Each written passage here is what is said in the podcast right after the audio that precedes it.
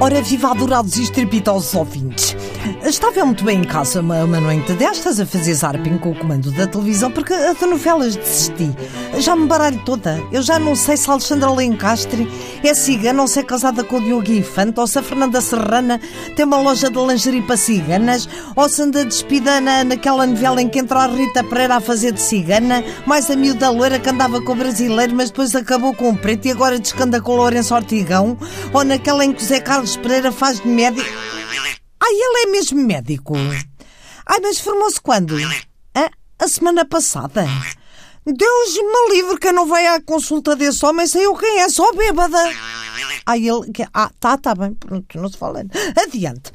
Como as novelas eu já as meto umas para as outras e tudo me faz espécie zarpe e vou parar um programa que era então uma senhora mascarada de psicola com os óculos de massa e o cabelo apanhado na casa de outras pessoas com os filhos malcriadões. Bom, começa a ver aquilo, de repente vejo uma criança a bater na avó. E a avó está quieta, a carrasco.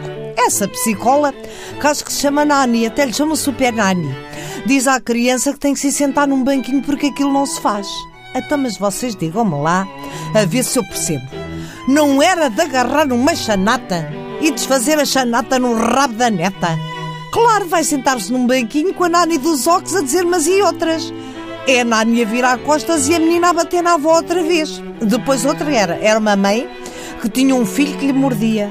Mas alguma vez, se um filho meu me tivesse dado uma dentada, eu levava o menino ao psicólogo, eu arreava-lhe as calças, dava-lhe meia dúzia de palmadas naquele rabo até ter a mão marcada. A espécie que isto me faz.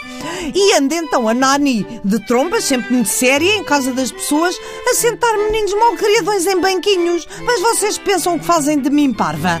Olha, Super Nani, se me estás a ouvir, toma nota. Primeiros, ninguém acredita que és psicóloga vestida dessa maneira e com os óculos de massa. Segundos, quem se devia sentar no banquinho eras tu a pensar que se fosses boa psicóloga não te metias a falar em programas de televisão só para abechar mais uns cobres. Terceiros, quem devia levar umas chapadonas e umas mordidelas eram os paizinhos e as mãezinhas dos meninos para aprenderem a educá-los e não os venderem às estações de televisões. E quartos, já me enervei. Pronto. Ai, credo, até estou com pontadas nas costas. Eu vou mas levar uma massagem, mas eu já sei. Eu chego lá e diz-me a massagista: Ó, oh, senhora dona, e é pedras quentes ou shiatsu? Ai, também podemos fazer um reiki. Olha, um reiki é um reiki o parto a você. Isto tudo a dizer é tão simples. Mas agora digam lá, sério, mas o Zé Carlos Pereira é mesmo médico? Vocês têm a certeza?